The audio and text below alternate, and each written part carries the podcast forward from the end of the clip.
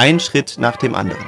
Vielleicht ist das tatsächlich das erste Mal die Sendung, die sich unsere Kritiker gewünscht haben, wo es Knallauffall, Tipp auf Tipp losgeht und du ganz konkrete Tipps und Hacks für dein Leben bekommst.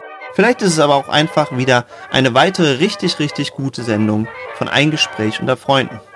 Sei also mit dabei, schnall dich an, wir wählen uns an.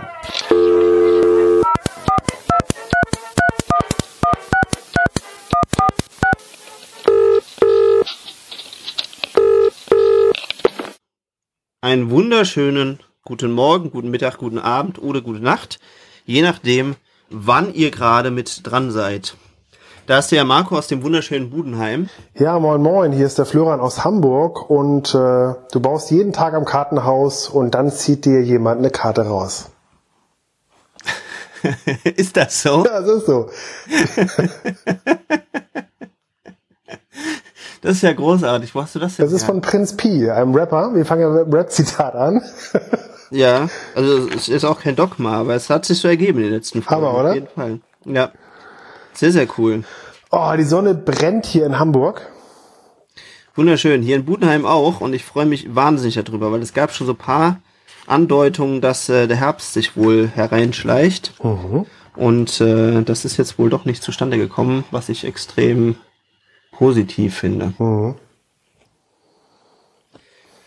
Ja, was hat sich bei dir getan? Es ist ja einiges passiert. Ich glaube, du warst auch ein bisschen im Urlaub und so, ne? Ja, ich komme jetzt gerade aus dem Urlaub wieder. Ich war jetzt äh, sieben Tage in Cuxhaven habe mal wieder festgestellt, wie schön doch äh, auch mal sieben Tage nichts tun ist. Ja.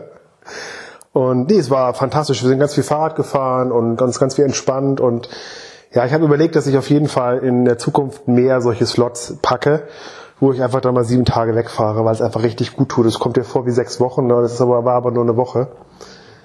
Äh, und da ist mir immer wichtig, dass du im Grunde alles ähm, im Urlaub anders machst, als du es zu Hause machst. Weißt du, also ich finde, durch diese komplette andere Umgebung mh, mm, ist nichts irgendwie gewohnt und damit kommst du in so eine, in so eine Entspanntheit irgendwie rein, finde ich. Mhm. Das ist mir sehr doll aufgefallen. Auf jeden Fall. Also da sind wir eigentlich schon fast beim ersten äh, Hack oder Tipp oder wie auch immer wir es gerne nennen möchten. Mhm. Also ich glaube da auch immer mehr dran, an diese, diese kleinen Slots, äh, wo man mal rauskommt, wo man mal was anderes sieht. Und was ich auch sehr, sehr spannend finde, das habe ich auch schon, glaube ich, so ein bisschen berichtet in den, in den Folgen. Das, das andere ist gar nicht so weit weg. Das kann manchmal schon reichen, dass du 20, 50 äh, Kilometer einfach ein bisschen wegradelst mhm. und äh, plötzlich bist du im anderen Umfeld, die Menschen sind vielleicht schon ein bisschen anders und das gibt mir immer sehr, sehr gute Impulse. Mhm. Man hat sofort so ein, so ein Urlaubsgefühl. Definitiv. Ja. Genau. Äh, also genau, also das wäre auf jeden Fall der erste Tipp, den wir schon tatsächlich in der ersten Minute mitgeben können. Und ich schließe gleich meinen zweiten. Wir wollten jetzt ja immer so einen, so einen konkreten Tipp oder, oder Hack oder sowas mitbringen mhm. in jeder Folge. Mhm. Und mein Tipp ist tatsächlich, äh, mach öfters mal was anders. Ja, das habe ich jetzt dieses Jahr sehr, sehr häufig ausprobiert. Also ich habe es mir gar nicht als Dogma so, so gesetzt, aber interessanterweise fast jede Woche mal irgendwas Neues ausprobiert. Oder Dinge auch mal anders ausgemacht. Also dieses Jahr war auch äh, tatsächlich das, das Jahr, wo ich ganz, ganz viele neue Eissorten ausprobiert habe. Also zur Hälfte hat sich das einfach so ergeben. Und immer wenn ich über so eine neue Eissorte gestolpert bin, dann habe ich sie ausprobiert. Mhm. Und das hat mich dann zu inspiriert, dann auch selber öfters mal so Sorbets zu machen. Und äh, genau. Und einfach, einfach mal was Neues ausprobieren, weil man ganz häufig in so eingefahrenen Mustern drin ist. Mhm. Und die müssen gar nicht so sein. Das ist das äh, super Spannende. Was hast du uns denn mitgebracht? Ja, ich habe ähm, das äh, einen spannenden, einen spannenden Move gelernt oder beziehungsweise habe das für mich wieder festgestellt, dass ähm, dass äh, das Geld liebt Geschwindigkeit. Mm. Das bedeutet, das war für mich ein Mega-Hack auch in der letzten Woche und halt Folge der Anleitung, ne? RTFM, wie wir früher mal gesagt haben. Äh, also Folge einfach der Anleitung. Das heißt, wenn es eine Anleitung gibt, ne, und trenne, trenne Denken und Arbeiten. Mhm. Das waren jetzt drei Tipps, ne, mhm. ne, wenn ich richtig mitgezählt habe. Dann lass uns doch mal auf den ersten vielleicht äh, mal eingehen. Äh, was, was, was meinst du, das Geld liebt Geschwindigkeit? Habe ich das richtig aufgefallen? Genau. Oder Schnelligkeit oder Geschwindigkeit, genau. Ja. Was meinst du damit? Ich habe das so verstanden für mich, dass ähm, wenn ich Geld immer wieder reinvestiere, dann wird es immer mehr und es wird immer schneller. Und die meisten lernen ja Geld verdienen, Geld ausgeben. Geld verdienen, Geld ausgeben. Wenn du aber Geld nimmst und investierst und dann wieder investierst und wieder investierst und wieder investierst, dann wird es schneller, das Geld. Also es wird Mhm. mehr und es dreht sich schneller. So habe ich das verstanden. Das heißt, wenn du das Geld in Fluss bringst, dann äh, vermehrt sich's auch gleichzeitig, oder? oder Genau, also um jetzt ein Beispiel zu nennen Setzen. aus der Praxis. Ich schalte eine Anzeige, daraufhin mache ich einen Verkauf und das Geld vom Verkauf fließt wieder in die Anzeige. Ja, okay, verstehe. So habe ich das verstanden. Wie, wie verstehst du das? Äh, du, ich für mich ist jetzt jetzt ganz neu, deswegen war ich neugierig, was was was du äh, dazu erzählst Mhm. und äh, ich habe mir jetzt da noch gar kein Bild, äh, also ein eigenes Bild gemacht. Also ich, also das, was ich auf jeden Fall sagen würde, ist auf jeden Fall, dass äh, Geld in Fluss gehört. Also das halt in, in Bewegung gehört Mhm. und nicht, also das, das, das, wenn es eben sich irgendwo das ist wie so eine, wie so eine, so eine, so eine Verkrustung, äh, wenn, wenn du dann immer mehr Geld einfach nur liegen lässt und anhäufst. Also das Geld muss in, in Bewegung sein, das muss fließen, das muss wieder investiert werden. Das muss, äh, ist ja quasi, was viele sagen, ist ja eine Energieform. Mhm. Und Energie ist eben da oder zeigt ihre Wirkung, wenn sie eben sich ausleben kann, wenn sie irgendwo für eingesetzt wird. Ja. Also das, also weißt du, du, du hast ja in der Physik quasi gespeicherte Energie. Also du könntest zum Beispiel, was wäre jetzt mal ein halbwegs gescheites Beispiel dafür? Ah ja, genau, ein Wassertank zum Beispiel. Mhm. Das ist immer, immer ein schönes, schönes Beispiel, das man gerne nimmt. Du hast einen Wassertank und dann pumpst du das ganze Wasser auf den Berg in diesen Wassertank oder eben halt auch so, wie man das aus den amerikanischen Filmen kennt. Da haben die oft dann auf so, auf so Säulen dann eben ihren Wassertank drauf. Mhm. So, aber das bringt da ja gar nichts und mit der Zeit vergammelt das Wasser einfach. Die Idee ist aber eigentlich, dass du das Wasser da hochpumpst, damit Druck auf den Leitungen ist und damit dann eben halt die Lok betankt werden kann oder eben die einzelnen Haushalte mit, mit fließendem Wasser versorgt werden wollen. Und das Wasser ist dann gut, wenn du das im Fluss hältst. Und umso länger das lagert in den Leitungen und in diesem Wassertank, ist zwar diese Energie gespeichert und irgendwie auch verfügbar, aber sie verliert an Wert und an Qualität. Und das ist sowas, was ich immer mehr für mich rausfinde, ist mit Geld eben auch so. Also wenn du Geld, also was ja viele auch gerade hier in Deutschland gerne machen, einfach gerne speicherst, ja, oder zurücklegst, dass das aber eigentlich nicht im Sinne des, der der Erfindung des Geldes ist. Das glaube ich nämlich auch. Ja. Ja, und zum Speichern glaube ich im Übrigen, aber ich will das fast auch gar nicht zu weit jetzt aufklappen, äh, glaube ich auch nicht, dass, äh, dass das Geld das richtige Mittel dafür ist, wenn dann gibt's da eher andere Möglichkeiten, wenn man gerne We- Werte speichern möchte, als in Form von Geld. Genau, das glaube ich, genau das glaube ich auch, ja. Ja, der nächste Ja. Punkt war halt ähm, Folge der Anleitung. Mhm. Früher immer RTFM gesagt. Ja. Kennst du das? Read Äh, nein. the fucking manual. Ah, ja, natürlich, natürlich. Ja, ja, ja, ja. Ne? Also Folge Mhm. der Anleitung. Ich habe jetzt äh, in den sieben Tagen bin ich sehr, sehr vielen Anleitungen gefolgt.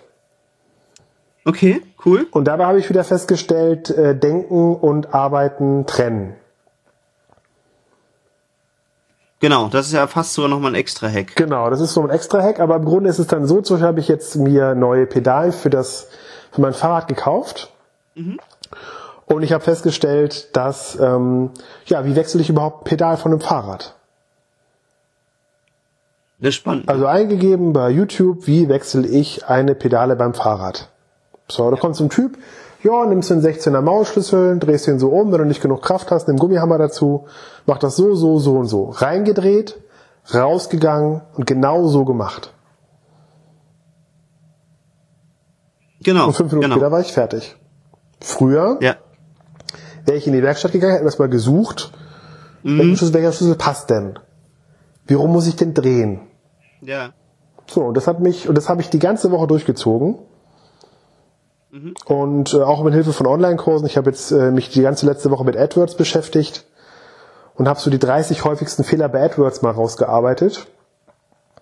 Und ähm, ja, und habe mich da jetzt ähm, sehr stark weitergebildet, also kann jetzt sehr, sehr gut AdWords schalten und mache halt diese knapp 30 Anfängerfehler nicht. Mhm. Ja, und das auch da wieder, ne? Äh, Folge der Anleitung. Wenn der Typ, der mir das zeigt, 500.000 Budget schiebt, dann muss der schon wissen, was der tut. Und wenn er das Ganze schon zwölf Jahre macht, dann muss der auch wissen, was der tut. Und dann folge ich ihm einfach. Also ich folge seiner Anleitung, wie er es macht. Ja. Und das war für mich, das waren für mich die letzten drei Hacks, die ich so entdeckt habe für mich. Ja, es ist total äh, cooler Hack. Also in ganz, ganz vielen Lebensbereichen stelle ich es auch immer wieder fest, dass äh, gerade vielleicht auch wir Männer manchmal dazu neigen, so, ja, ja, ich habe das schon alles im Griff und dann erstmal so losspielen und ausprobieren und dann erstmal gucken, wie rum geht denn das, bis du dann irgendwann mal auf die Idee kommst, dass zum Beispiel genauso wie bei Gasventilen ist es ja auch bei äh, Fahrradpedalen, die werden natürlich andersrum geschraubt, als normal gängig ist. Mhm. Na, ist dir wahrscheinlich auch aufgefallen ja. dabei. Ja.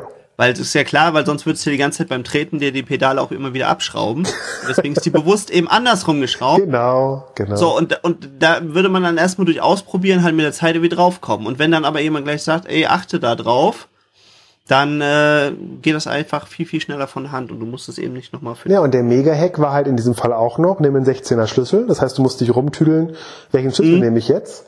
Und dann setzt ja. er an und nimm einen Gummihammer und schlag mal zweimal drauf, dass der sich erstmal freispielt. Weil du kriegst mit einem klassischen 16er, kriegst du gar nicht genug Kraft aufgewandt, um das überhaupt zu lösen. Ja. So eine Pedale. Ein Gummihammer, klack, klack, geht. Ja, das ist super, super cool. Klar, weil die sich mit der Zeit auch einfach festsetzen. Ja, meine Freundin war total begeistert. Die, die sagt, du gehst raus, fünf Spieler kommst du wieder rein und hast die Pedale gewechselt. Ich sag, ja, ich habe mir auch vorher eine Anleitung angeguckt. Ja. Echt cool. Ne? Super cool. Ja, auf jeden und Fall. Und genauso auch mit den AdWords, ne? Du machst es so, so und so, gemacht, funktioniert. Du machst es so, so und so, gemacht, funktioniert. Ja. Cool. Also das war für Dann mich so die Mega-Hacks, wirklich die letzten drei Tage. Diese drei Dinge. Geld liebt Geschwindigkeit, Folge der Anleitung, also RTFM und denke, äh, denken und arbeiten trennen. Erst denken und dann arbeiten. Ja, Lass uns das auch noch mal ganz kurz aufpuzzeln, wo wir gerade dabei sind. Genau. Also das, das, das, das äh, hast du ja auch in der, mit, mit, mit deinem drei Hütesystem so ein bisschen äh, für dich eben auch geankert. Mhm.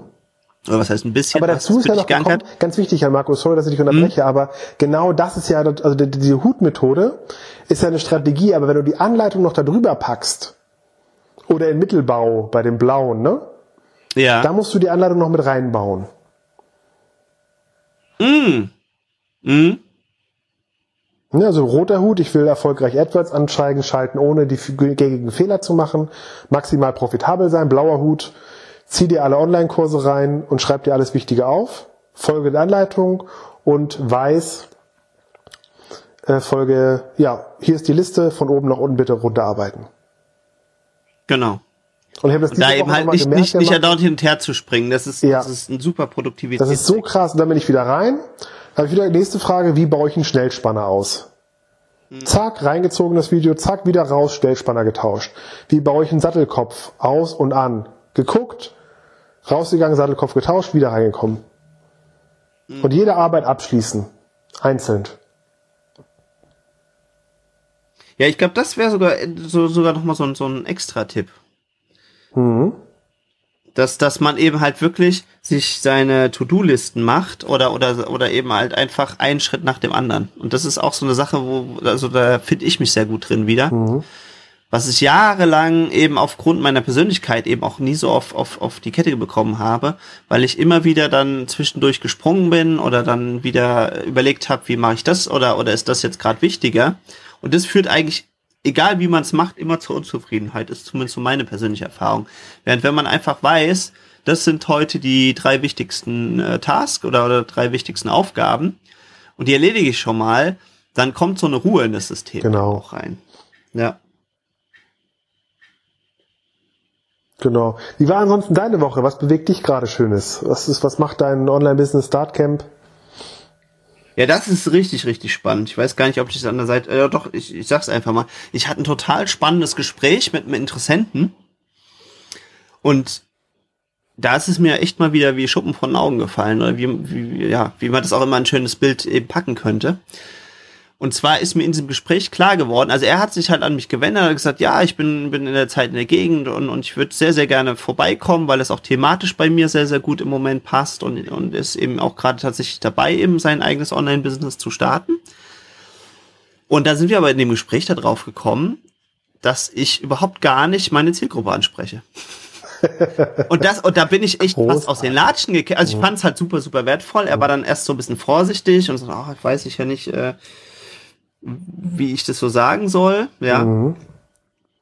Und da habe ich gesagt, nee, nee, äh, hau mal raus, hast du noch irgendwelche Tipps und Feedbacks?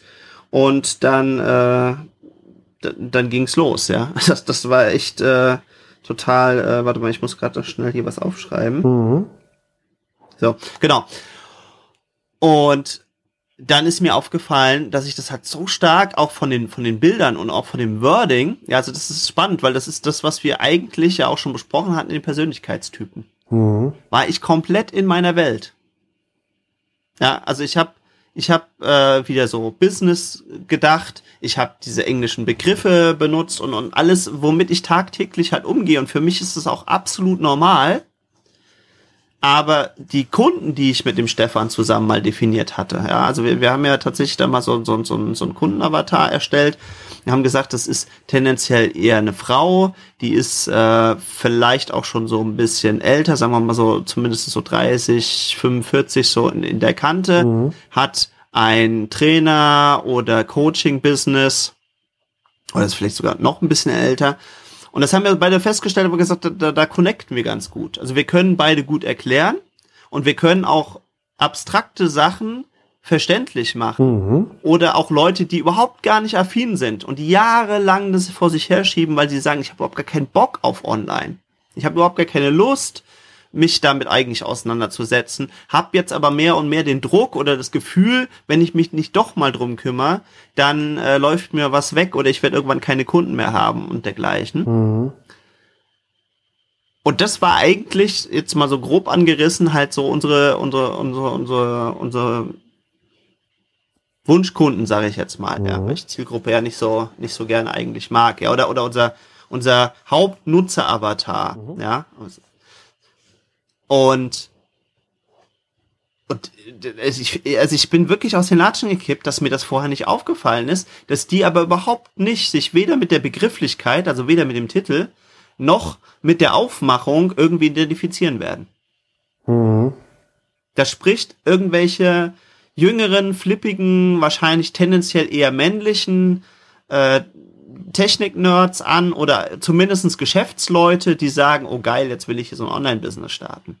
Aber eine Frau, die vielleicht ein Coaching-Business hat oder so ein Trainingsbusiness und der es um Persönlichkeit, der es um, um, um Emotionen geht, der es darum geht, mit Menschen zusammen was zu machen, die hat doch gar keinen Bock, dass da irgendwelche Leute in, in, in Krawatte und Anzug rumsitzen oder dass, äh, dass, online, dass sie ihr Online-Business startet. Ich glaube, selbst wenn sie ein Online-Business hätte, würde sie es selber wahrscheinlich nicht als solches bezeichnen. Mhm.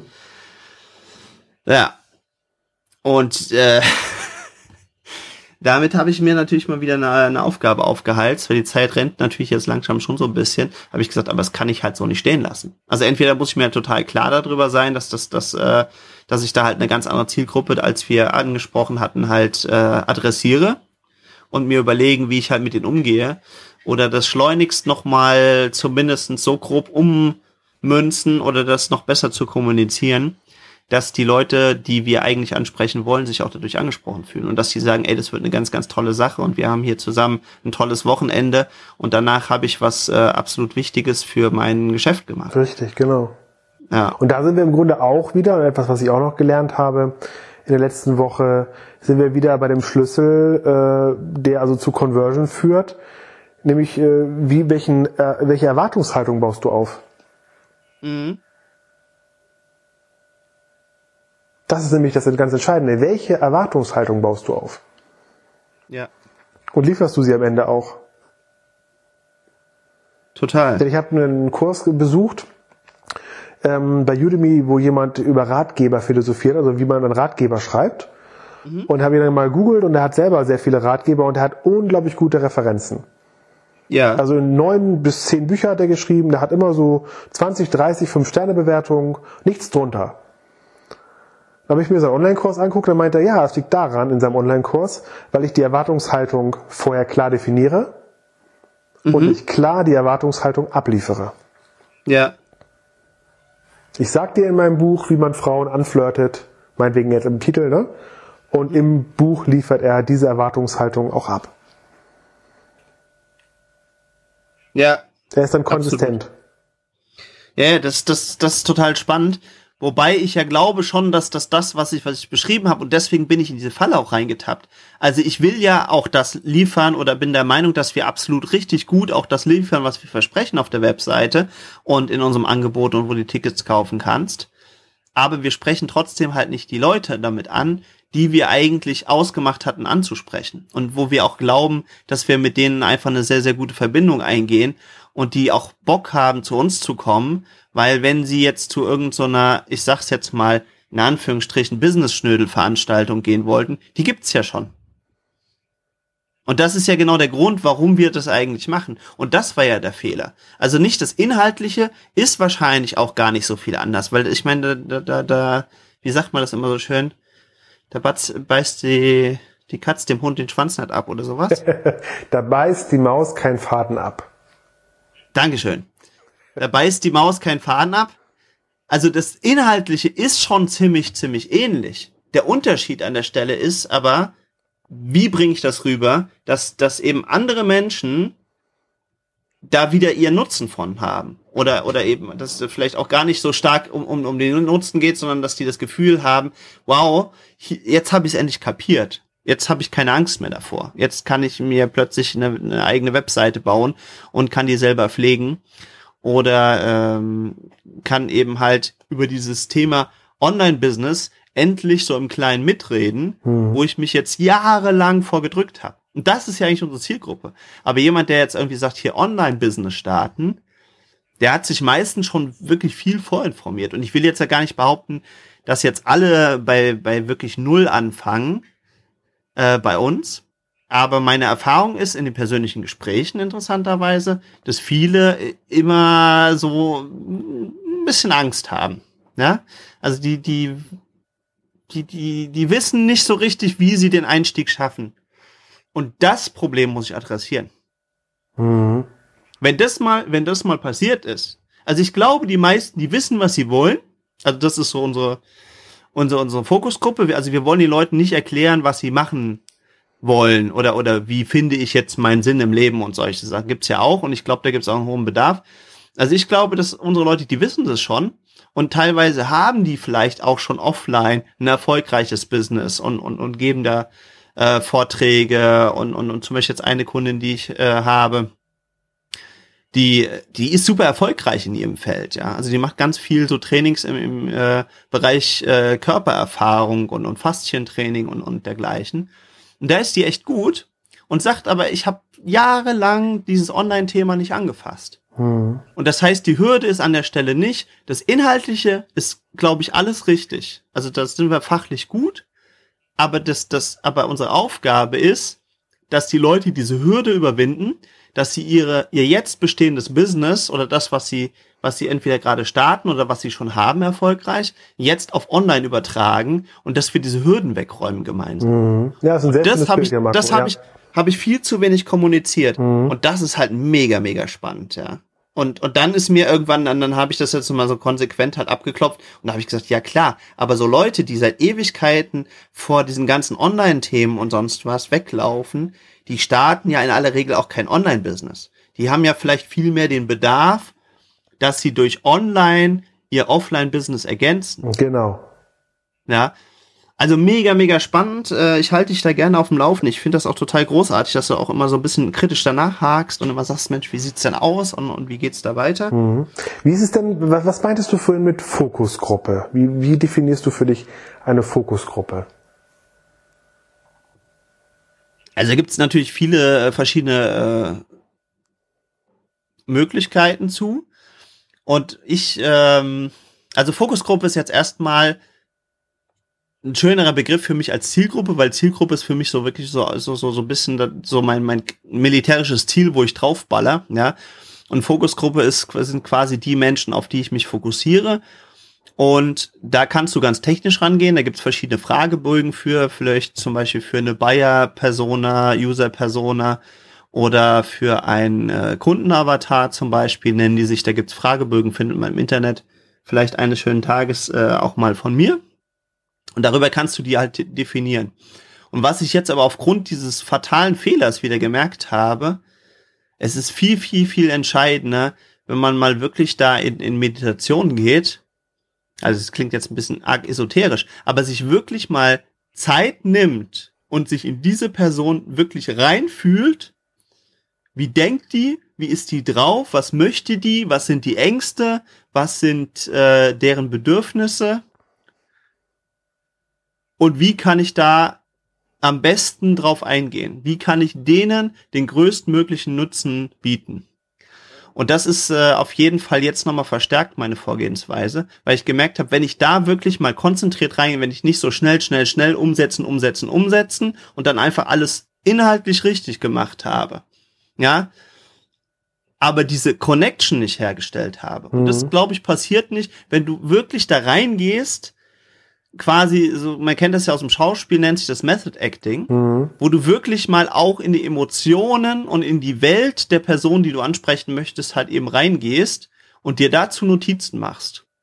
Und wirklich dich, oder auch wie bei so einer psychologischen Aufstellung wird es ja auch gern gemacht, wo ja auch Leute quasi, also es muss ja gar nicht ich selber sein, aber ich repräsentiere dann in dem Moment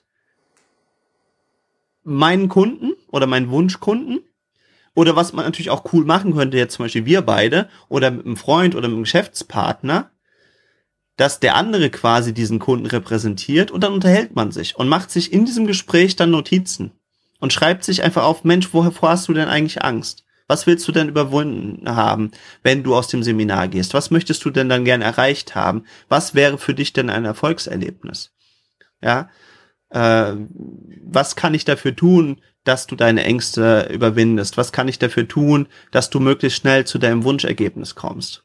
Und ich glaube, wenn man diese Fragen tatsächlich entweder mit sich selbst oder tatsächlich mit einem Partner in so einem Rollspiel macht, dann kommt man da wirklich drauf, weil man dann eben auch die Emotionen abgreift und nicht nur bei diesem Rationalen ist. Ja, deswegen machen ja viele inzwischen Facebook-Gruppen, laden dann ihre Kunden da rein mhm. und äh, fragen dann regelmäßig in ihrer Facebook-Gruppe nach diesen Dingen und äh, bauen dann daraus ihre Werbetexte. Ja, das ist mir ein paar Mal schon aufgefallen jetzt. Das ist, äh, das ist zum Beispiel auch ein sehr, sehr cooler Tipp. Ja, also, also dann fragt er regelmäßig, ja, was ist eure Frustration, wo wollt ihr hin, was darf auf keinen Fall passieren. Und die Leute geben dann bereitwillig Auskunft und ich sehe dann, dass der gute Mann regelmäßig seine Werbetexte dahingehend anpasst. Ja, also das ist auf jeden Fall das mächtigste Werkzeug, äh, wenn du es mal hingekriegt hast, äh, eine gewisse Gruppe zusammen zu bekommen. Und dir auch sicher bist, dass es halt auch die Gruppe der Leute ist, die du halt ansprechen möchtest. Dann ist es natürlich am, am, am, naja, ich, ich, irgendwie neige ich heute dazu, immer so, so technische Begriffe zu verwenden. Das ist total spannend. Ich wollte sagen, am validesten. Aber es ist natürlich der beste Weg, wenn du direkt deine, deine Kunden fragen kannst. Naja, aber meine andere Frage, Jan Marco, jetzt mal so eine rein philosophische Frage, ja? Ja, ja. Wenn ich mit Strategie A ja. Kunde A gewinne mhm. und ihn dann in der Facebook-Gruppe frage, was er will, ist er erst doch Kunde geworden, weil Strategie A funktioniert hat. Warum soll ich ihn dann nochmal fragen, wie er es gerne hätte? Weil ich dann den weiterlerne. Also, guck mal, das, der Punkt ist ja, wenn er bei dir in der Gruppe ist, ist ja noch nicht zwingend gesagt, dass er auch dein Kunde ist. Doch, doch, Außer wie ist eine so? doch, doch. Ach so, ist eine bei den Systemen, die ich kenne, ist das so, dass du erst Kunde werden musst und dann kommst du in die Gruppe rein. Ach, du meinst die Gruppe offen halten? Ja, hatte ich jetzt so verstanden, weil weil ich bin jetzt ja an dem Punkt, ich habe jetzt ja für dieses konkrete Produkt oder Angebot habe ich jetzt eigentlich noch keine Kunden. Also ich habe zwar Einzel Coachings, ja, oder, oder Einzelbetreuung, aber ich habe eben halt noch nicht das in einem Workshop gegossen bisher. Das mache ich jetzt zum ersten Mal. Das heißt, ich habe jetzt ja noch keine Kunden, die in dieser, in dieser Gruppe drin sind, ja. Deswegen gehe ich jetzt davon aus, entweder ist es eine offene Gruppe, die ich befragen kann. Ich bin ja an dem Punkt, wo ich jetzt, bevor ich das erste Mal werbe, rausfinden möchte, möglichst gut, wie sind meine potenziellen Kunden, damit ich eben halt ihnen zum einen den größten Nutzen bringen kann und zum anderen sie aber auch optimal anspreche, damit sie überhaupt verstehen, weil ich kann da auch den Nutzen, wie ich ja festgestellt habe, jetzt erschreckend, auch total falsch kommunizieren. Mm, ja, stimmt. Und damit, mm. also eben, es ist ja auch nicht grundsätzlich falsch, aber es könnte für meine Zielgruppe falsch sein und dann spreche ich auch nicht mit den richtigen Leuten. Und das ist ganz, ganz häufig die Gefahr. Und deswegen ist es gut, dass du die Frage gestellt hast, dass ganz viele auch auf diese Falle hineintappen und sagen, ich habe doch meine Kunden gefragt. Oder sagen, ja, aber die Kunden wünschen sich doch das und das. Und damit absolut ihr eigenes Steuervermögen aus der Hand geben. Und dann führt es immer zu diesen Selbstständigen oder Unternehmern, die über Jahrzehnte hinweg eigentlich die falschen Kunden haben, sind die ganze Zeit unglücklich, weil sie die ganze Zeit immer nur gefragt, ja, was wollt ihr denn, wie wollt ihr denn das? Und dann machen sie das. Und überhaupt gar nicht hinterfragen, ob das eigentlich passt. Hm. Und bauen sich dann eben auch so eine Art Hamsterrad wieder auf, wo sie immer abhängiger werden von der Kundengruppe, die sie aber eigentlich überhaupt gar nicht bedienen wollen. Oder wo sie sich auch immer sehr schwer tun, die Leute wirklich abzuholen. Und deswegen, also das war eben spannend, weil, weil ich mit meiner Schwester dann auch nochmal telefoniert hatte. Und die auch gesagt hatte, so, ah, du, hm, in meiner Wahrnehmung irgendwie äh, bist du nicht dieser Business-Typ. Kann man jetzt so und so hinstellen. Ich sehe das teilweise ein bisschen anders, mhm. ja. Aber äh, ich glaube schon, dass ich auf dieser menschlichen Ebene noch besser bin, dass ich einfach direkt Menschen adressieren kann oder direkt ansprechen kann und direkt mit denen in Feedback arbeite. Also ist es für mich unglaublich wichtig, das zu kommunizieren. Und es könnte jetzt einen Trainer B geben, der genau die gleichen Inhalte vermittelt, der aber nicht auf dieser menschlichen Ebene agiert und, und sich vielleicht auch schwer tut und das auch gar nicht möchte. Und sagt, ich möchte ihnen einfach nur die Fakten geben und dann sollen sie eben damit selbst umgehen. Und das ist auch nicht verkehrt, aber es ist ein anderer Typus Mensch, nämlich eher so dieser blaue Typus, der findet es voll super. Der will gar nicht auf der menschlichen Ebene abgeholt werden. Also gar nicht jetzt auch übertrieben, aber du weißt, was ich meine. Mhm. Der ist total happy, wenn er einfach nur möglichst trocken die Informationen kriegt. Daraus baut er sich seine To-Do-Liste, sagt, ah, alles klar, jetzt weiß ich, was zu tun ist und, und, und ab dafür. Und meine Gruppe sind tendenziell eher so diese Grünen im Disk-Modell, und die wollen auch immer gerne mal ein bisschen an die Hand genommen werden. Und, und mal gesagt kriegen, Mensch, du musst davor keine Angst haben, jetzt spiel einfach mal rum oder jetzt tauschen wir hier mal ein Logo aus oder jetzt baust du hier mal einen Text rein und es geht und es ist nicht gefährlich. Und so ein bisschen, wie sagt man immer, so ein bisschen gestreichelt und gepflegt und gelobhudelt werden. Und wenn ich jetzt aber ein Typus wäre, der das nicht will und der das nicht kann, der keinen Bock drauf hat, wäre es ja total idiotisch, mir diese Kunden immer einzuladen. Mhm und umgekehrt aber auch. Mhm. Ja, wenn ich sage, ich möchte auch gern ein bisschen menscheln oder vielleicht gerne nach dem Workshop mit den Leuten noch zusammen lustig einen trinken gehen, dann kann ich nicht so rein rationale Menschen ansprechen, weil die äh, sagen, ja, das ist doch totaler Unsinn. Warum soll ich das denn jetzt machen? Ich will jetzt, ich will jetzt möglichst schnell nach Hause kommen, damit ich das, was ich in deinem Workshop gelernt habe, umsetzen kann. Mhm, richtig, Zum Beispiel. Genau, ja. ja? Mhm. Und das ist jetzt halt einfach noch mal präziser geworden. Und dafür, glaube ich, ist es einfach sehr, sehr hilfreich, wenn man dann wirklich da reingeht, sich selber ein Stück weit eben auch besser kennenlernt, aber auch wirklich reingeht, was wollen denn diese Leute, die ich anspreche? Was ist denn wirklich deren Bedeuf Bedeu äh, Bedürfnis, genau, Bedürfnis? Mhm. Und wie spreche ich die jetzt ganz genau an? Damit die das auch verstehen, was ich ihnen gerne anbieten möchte und damit die sich da auch wohlfühlen und sagen, oh krass, geil, das ist genau das, was ich immer gesucht habe und nirgendwo gefunden habe und deswegen gehe ich jetzt zu mir, Marco. Und das passiert eben halt meistens nicht auf dieser Sachebene. Und das finde ich total spannend, obwohl ich das wahrscheinlich auch vorher alles gewusst habe, dass ich trotzdem auf diese Falle halt reingetappt bin. Aber wenn wir jetzt, und, ja, Marco, dieses Modell nehmen, was ich dir letztes Mal gezeigt habe, mit Unternehmen, mhm. Produkt, Verkäufer und Kunde. Ja. Mit diese vier Spalten. Mhm. Was machst du denn bei der Unternehmensseite? Als Verkäufer, ja, bist du. Gut. Bist du glaubwürdig? Ja. Kunde kriegt das auch hin und Produkt ist interessant. Wie stellst du das Unternehmen denn da? Du mal ja, vier Felder bedienen, damit der Kunde sagt, ja, mhm. ich kaufe. Ja, ist jetzt grundsätzlich erstmal ein Glaubenssatz, äh, aber ich nehme das jetzt mal so an, dass es so wäre. Mhm. Ja. Und dann ist es natürlich super wichtig, dass ich an der Stelle eben das Unternehmen auch mit Werten ausstatte oder mit einem Profil ausstatte, das eben meine Wunschkunden anspricht. Mhm. Und, und das ist ja total klar. Wenn ich jetzt einen roten Typ anspreche, dann sind meine Unternehmenswerte oder ist mein Unternehmensprofil natürlich was?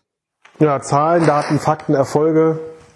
Genau, also mhm. noch, noch weniger Zahlen, Daten, Fakten, sondern eigentlich nur Erfolg, Erfolg, weiter, noch höher, noch schneller, wir sind die Größten, wir sind die Geilsten, wir sind die Besten im Markt und so weiter und so fort. Mhm. Das will der Rote, da geht er hin und da fühlt er sich wohl. Mhm. Wenn ich jetzt den Grünen hingegen ansprechen möchte, sind natürlich meine Werte Nachhaltigkeit, Fairness, äh, Kommunikation auf Augenhöhe und so weiter und so fort.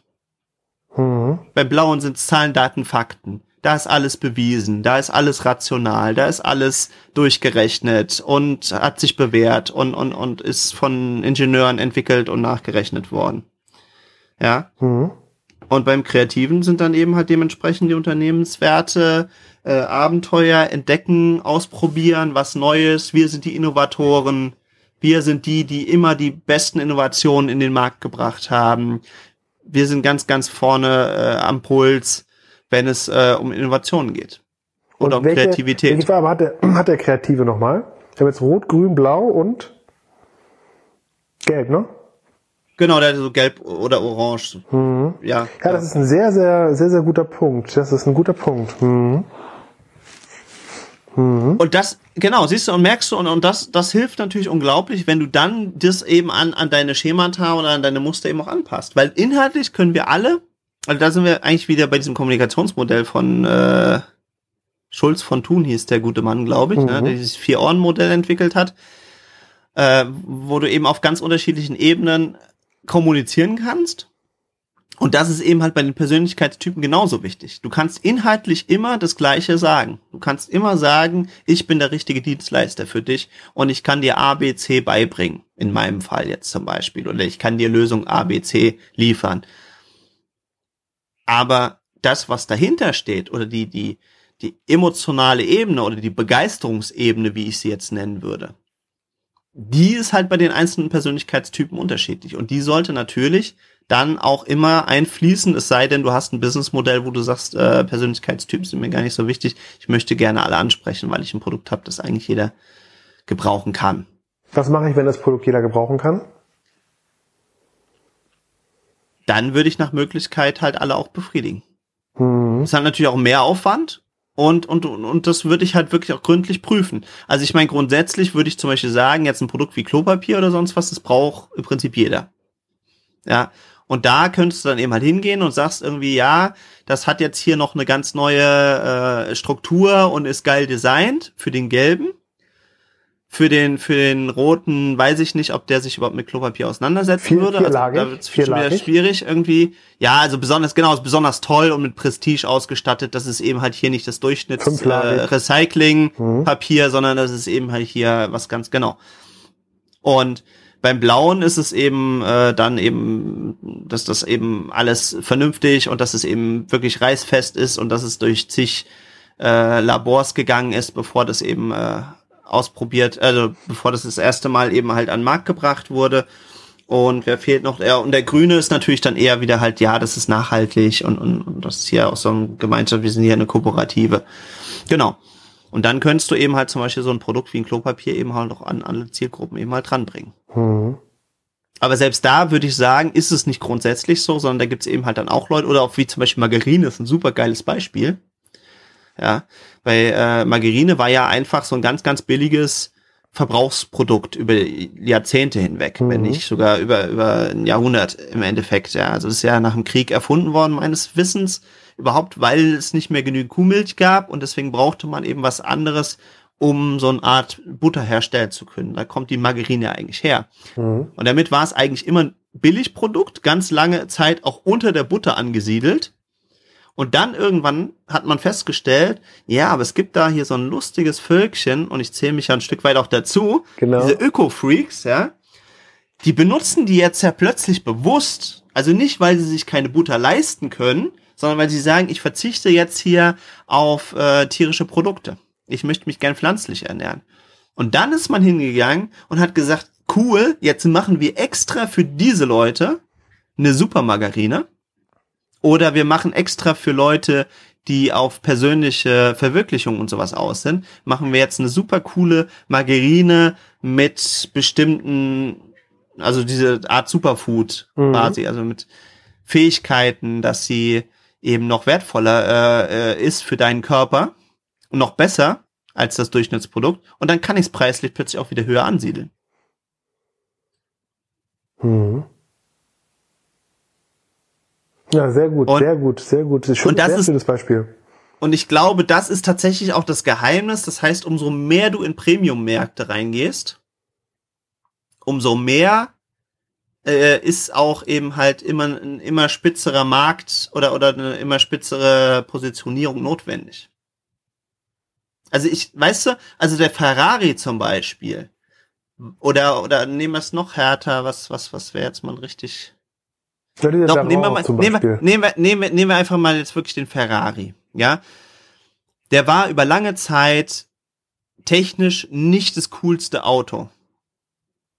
Also war nicht das beste Auto, da hat man gesagt, nach 40.000 Kilometern ist der Motor schon durch und so weiter und so fort.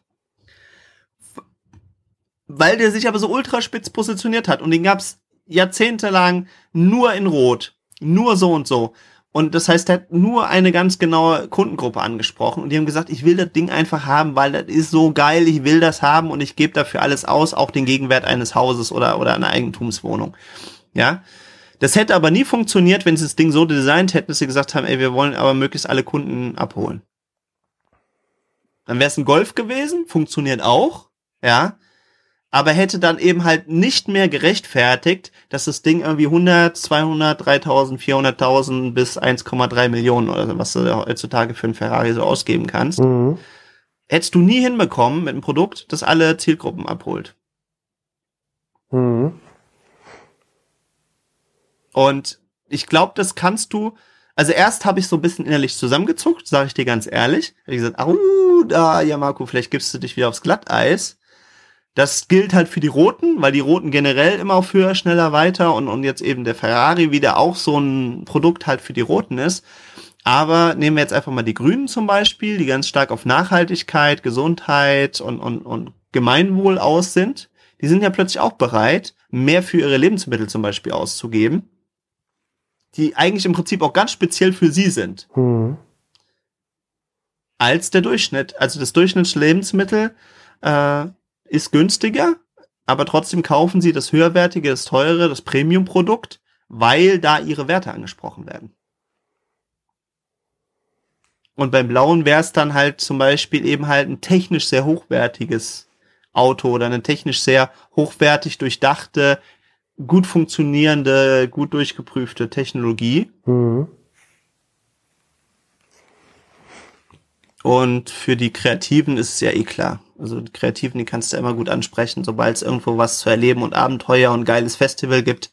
Da sind die natürlich vorne dabei und sind dann eben auch plötzlich bereit und gehen dann eben nicht auf das Durchschnittsdorffest um die Ecke, wo sie vielleicht umsonst sogar hingehen könnten, sondern die gehen dann eben auf die super hippen sonst was äh, Partys bis hin nach äh, nach Boom zum zum Tomorrowland, mhm. ja, wo mhm. sie dann irgendwie 500 oder 700 Euro für ein Ticket ausgeben und dann kommen noch Zelten und was weiß ich was nicht alles obendrauf.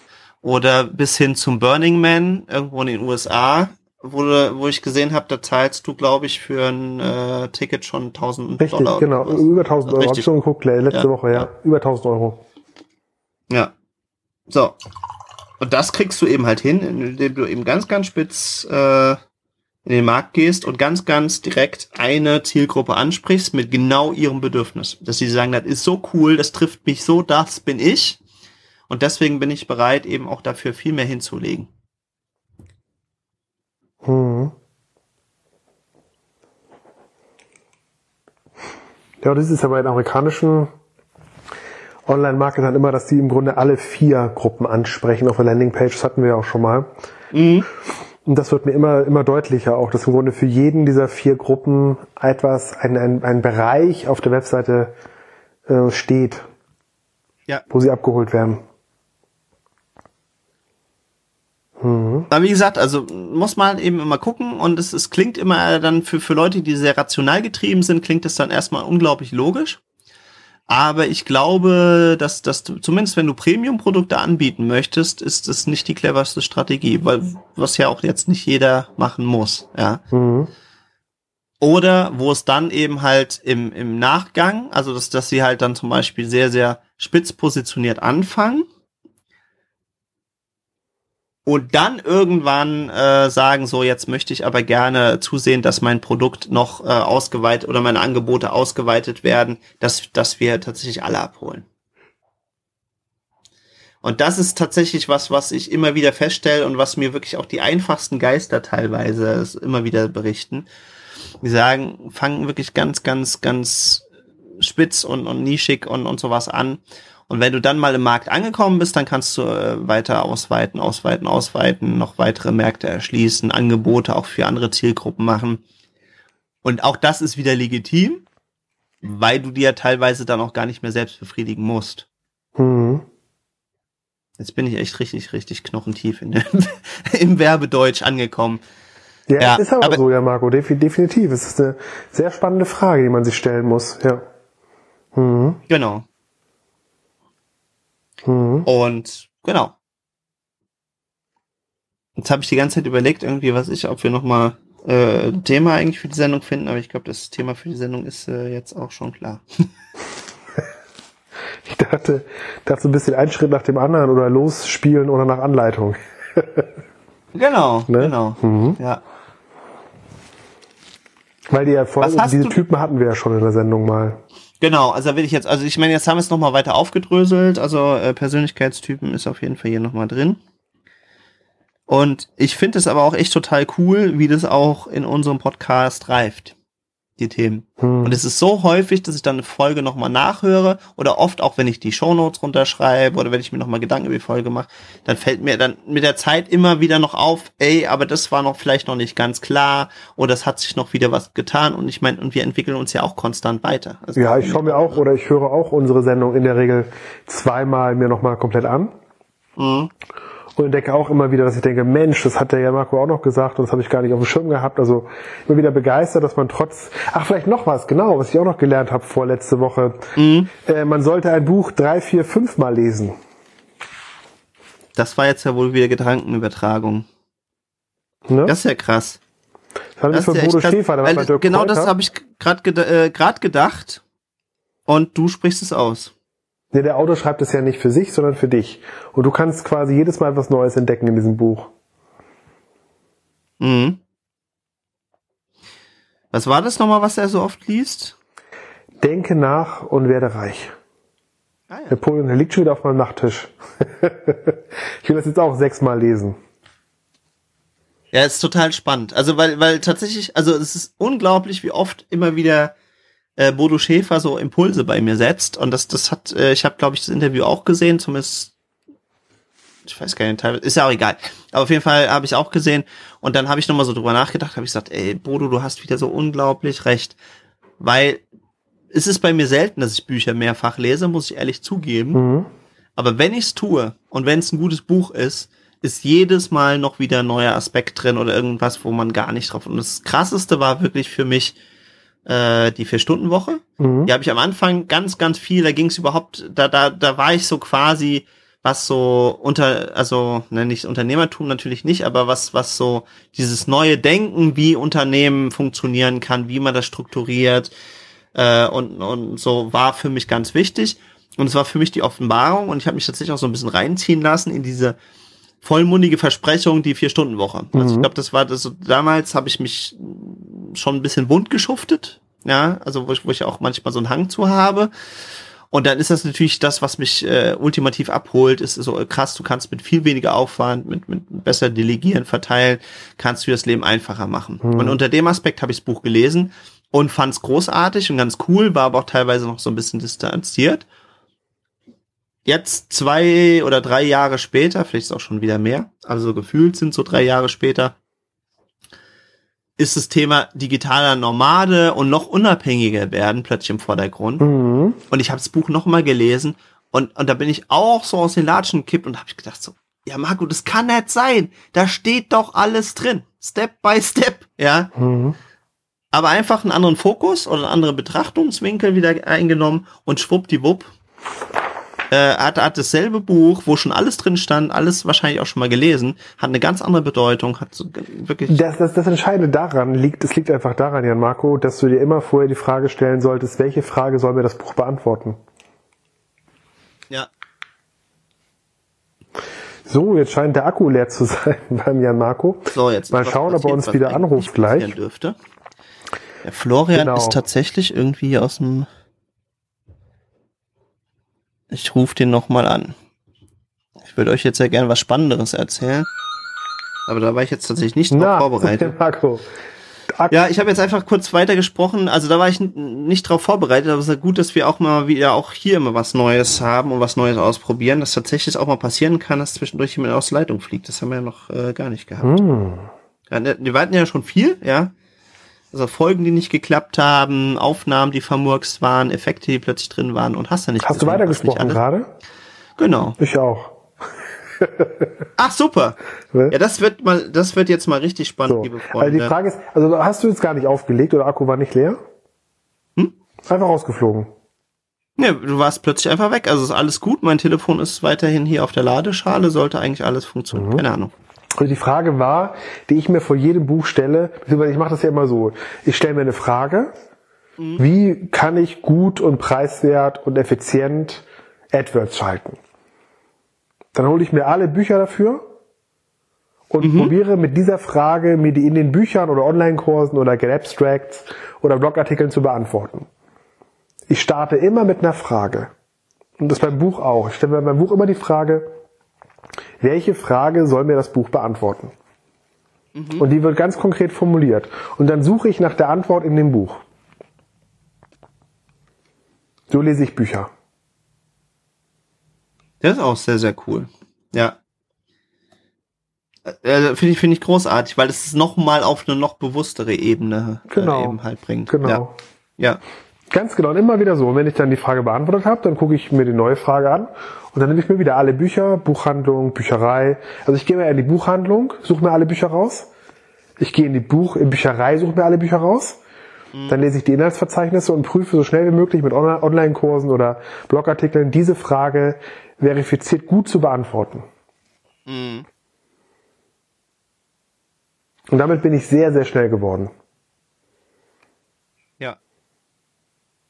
Oder welche Fragen, wir können es ein bisschen größer machen, welche Fragen soll mir das Buch beantworten? Ja. Oder der Online-Kurs oder was auch immer. Die immer die Frage vorher stellen. Ich habe äh, tatsächlich an der Stelle auch noch, ich habe gesehen, du hast auch als Vorschläge für die Sendung, ich habe mal durchgeguckt, wir haben ja unglaublich viel zusammengesammelt. Man möchte echt denken, und es haben auch ein paar schon zurückgemeldet, dass euch da auch immer wieder was Neues einfällt. Mhm. Aber wenn ich unsere Liste durchgucke, dann ist es nicht so schwer. Und das ist eigentlich für die nächsten 150 Folgen wahrscheinlich schon das, mehr oder minder gesorgt. Da hast du recht. Weil da hast ja. du nämlich die Kunst des Fragens jetzt auch stehen. Und das habe ich auch ziemlich weit nach oben geschoben und hatte auch überlegt, Aber das war ob wir heute drüber sprechen. Die Kunst des genau, Fragens, nee, es ist jetzt auch zu spät, um das nochmal anzuschneiden. Ja, aber, aber die Kunst des Fragens ist ein anderer Kontext. Da habe ich halt gemeint, mit in einem Satz formuliert, hm, du musst lernen, Fragen zu stellen. Mhm. Darum geht's. Genau. In der kompletten Kommunikation. Du musst immer wissen, im Grunde hast du recht, im Grunde geht es doch in die Richtung. Ich muss eine konkrete Fragestellung haben. Nur dann äh, kann ich was, wenn ich dich frage, ja, wie mache ich denn die Werbung für die vier Typen? Und du mir wie aus der Pistole geschossen diese vier Punkte nennst, schreibe ich mir die auf und habe damit die Frage beantwortet, wie stricke ich meine Werbung um, um alle vier Leute zu erreichen. Genau. Also welche Frage soll mir das Buch, der Online-Kurs, die Zusammenfassung beantworten? Total. Und dann, wie gesagt, immer Buchhandlung, die größte Buchhandlung gehen, gucken alle Bücher dir greifen, die es dazu gibt, ja. Inhaltsverzeichnis durchlesen, einmal überfliegen, Rückseite lesen, dann in die Bü Bücherei gehen, da nochmal alle Bücher durchlesen, also durch äh, überfliegen, Inhaltsverzeichnis und dann äh, dir die Fragen beantworten mit dem Buch. Und ich habe damit in sieben Tagen, tatsächlich mit dieser Technik, habe ich in sieben Tagen mir komplett alles zum Thema AdWords reingedreht, was es gibt. Ja. Letzte Woche, mit meinem Urlaub. Cool. Und ich mhm. habe damit wirklich bummelig die 30 häufigsten Fehler entdeckt, die Menschen bei AdWords machen. Und die ich nicht machen werde. Genau. Und damit kommen wir dann zum nächsten äh, Superhack, den ich nochmal anhängen äh, kann. Mhm. Und zwar äh, verarbeite immer das Wissen. Weil, weil dann nämlich Dopamin ausgeschüttet wird. Genau. Ja, nicht nur, weil der Dopamin ausgeschüttet. Ich habe das ja in einer Folge schon mal angesprochen. Ich weiß jetzt gar nicht in welcher. Aber eigentlich schaffst du, also die, die Schöpfungshöhe entsteht halt dann in dem Moment, also wenn du das alles durchgearbeitet hast und das ganze Wissen hast, wenn du dann hingehst und die nächste Stufe äh, machst, wo ich jetzt auch versuche, mich immer mehr drauf zu konditionieren. Also erste Stufe ist immer Notizen, immer schreiben und, und, und ja, Notizen machen. Und die nächste Stufe wäre eigentlich, zu, sich dann immer zu überlegen, Mensch, wenn ich jetzt darüber ein Buch schreiben würde, was sind jetzt so die essentiellen äh, Kapitel und Titel dazu zumindestens mal. Du kannst natürlich auch im Endeffekt machen, mhm. weil das Geile ist, du hast für dich erstmal, so wie, wie Alex Fischer das ja so schön für sein Buch gesagt hat, er gesagt, das Buch widme ich meinem Sohn und möchte ihm einfach die 43 wichtigsten Unternehmergesetzmäßigkeiten oder Erfolgsgesetzmäßigkeiten weitergeben, mhm. ja und genauso kann man das eben halt dann eben auch für sich selber machen. Man sagt einfach, ey, das, was ich jetzt hier an Wissen zusammengetragen habe, das schreibe ich jetzt einfach mal so runter, dass wenn, wenn jemand eben das wissen wollte. Und dann hast du ja eine unglaubliche Schöpfungshöhe und hast eigentlich an der Stelle wahrscheinlich auch schon ein relativ cooles Produkt wieder. Ja, aber das Entscheidende, was ich meine mit Dopamin ist, man hat jetzt eine Forschung herausbekommen, wenn du etwas mhm. lernst mhm. und es im Anschluss direkt anwendest, wird Dopamin ausgeschüttet. Wenn du es nur lernst, also dir Wissen aneignest und es nicht umsetzt, wird kein Dopamin ausgeschüttet. Das ist ja spannend. Das wollte ich dir damit erzählen. Aber irgendwas wird durchs Lernen auch ausgeschüttet, glaube ich. Also auf jeden Fall war es total wichtig bei diesen Forschern, dass sie gesagt haben, lernen mhm. und mhm. sofort in die Anwendung bringen. Das erhöht, also es gibt einen unglaublich hohen Dopaminausstoß. Und macht auch Lust wieder aufs Lernen. Lernen umsetzen, lernen, umsetzen, lernen, ja. umsetzen, lernen, umsetzen. Das ist schon so ein permanenten Dopaminflow die ganze Zeit.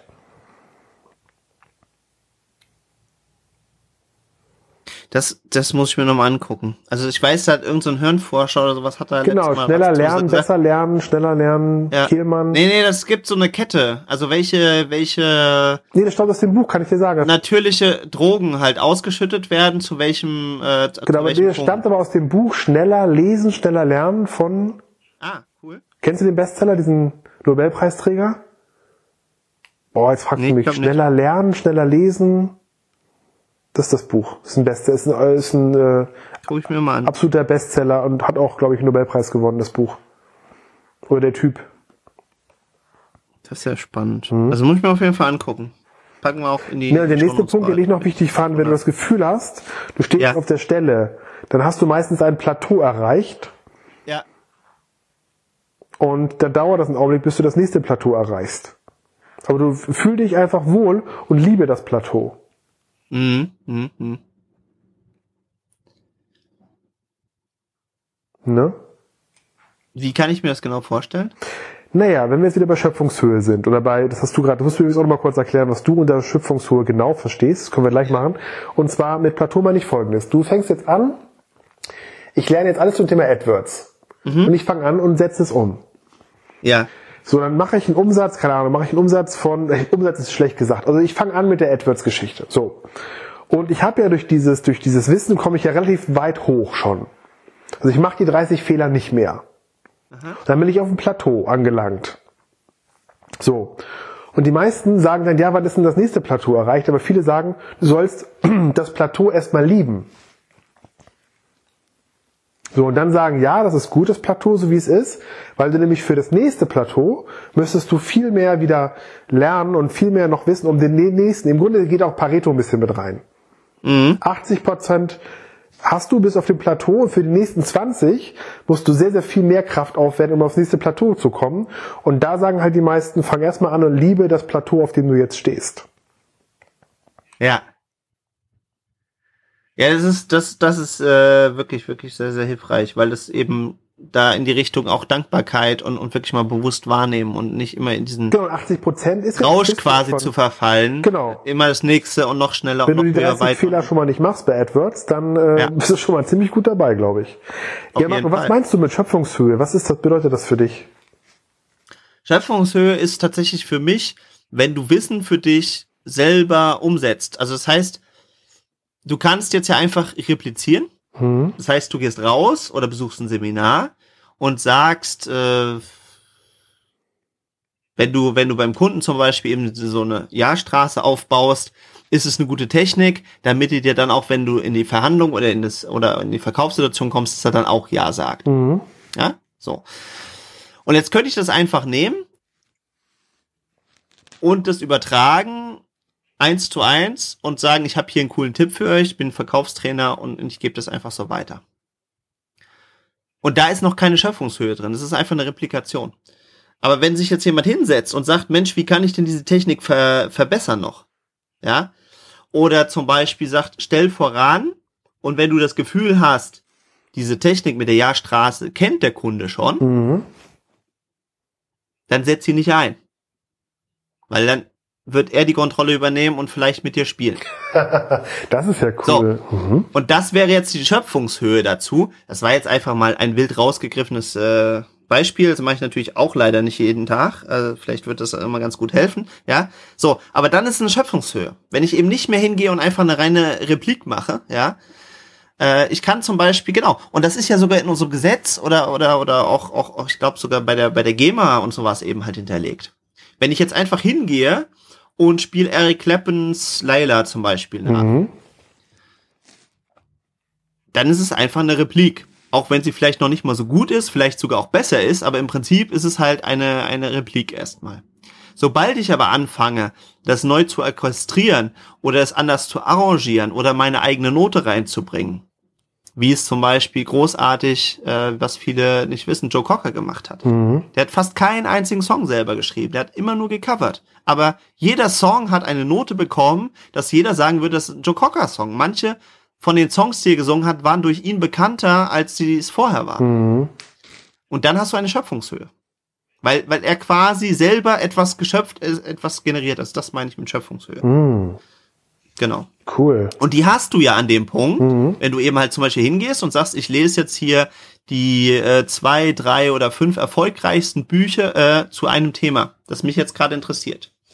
Und dann legst du die nebeneinander und sagst, was, was, was ist denn hier gleich? Und was ist auch anders? Und was könnte man vielleicht noch aus den einzelnen Stücken zusammensetzen, damit es noch cooler wird oder damit es noch besser funktioniert? Mhm. Und dann hast du wieder eine Schöpfungshöhe, weil du einfach dann nicht mehr sagst, oh, ich habe jetzt einfach hier von dem coolsten Buch einfach abgeschrieben und meinen Namen draufgesetzt, Mhm. sondern sagst, ey, ich habe hier die fünf coolsten Bücher zu dem Thema gelesen und davon die Essenz aus meiner Sicht mit meinen Worten zusammengefasst. Und dann hast du eine Schöpfungshöhe. Mhm.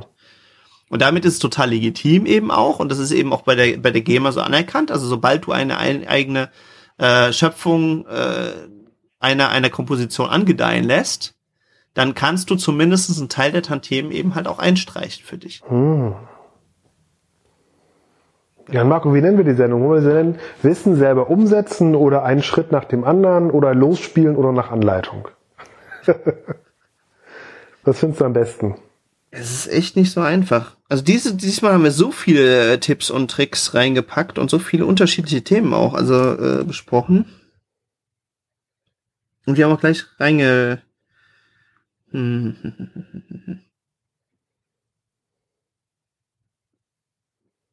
Also einen Schritt nach dem anderen finde ich am besten.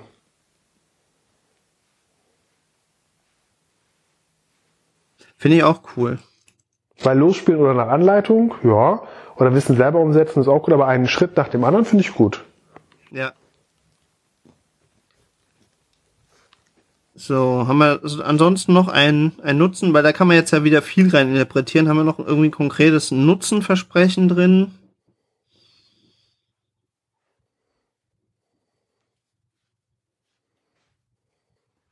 Mm, Hm. Eine bunte Tüte. Wir haben Fokusgruppe, Erwartungshaltung. Ja, ja. Ja, vielleicht müssen wir, so, wie es schon fast klassisch bei uns ist, so einen, so einen, so einen Satz zusammen formulieren wieder. Genau, was Schöpfung Und was, und, und was Schöpfungshöhe, Fokusgruppe und Erwartungshaltung damit zu tun hat. zum Beispiel. Ne? Sehr cool. Ne? Und du baust jeden Tag am Kartenhaus und dann zieht irgendjemand eine Karte raus. Genau, ne? dann macht einer das Licht aus. wie in diesem Fall, liebe Kinder.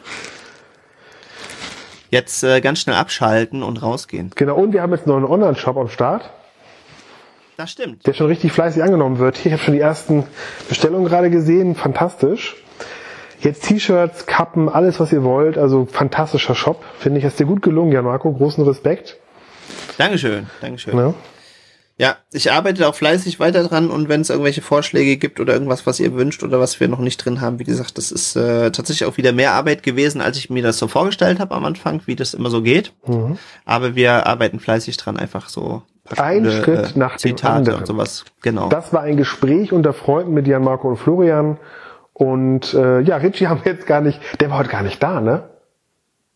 Nee, Richie hat heute hier seinen freien Tag. Ach, deswegen, das Moped ist auch gar nicht hier. Das, ach so. Ja, ja. Ach, das, das, ich, das mir gar nicht, der hat mich gar nicht jetzt irgendwie, stimmt, der war gar nicht da, heute hat Urlaub noch, ne?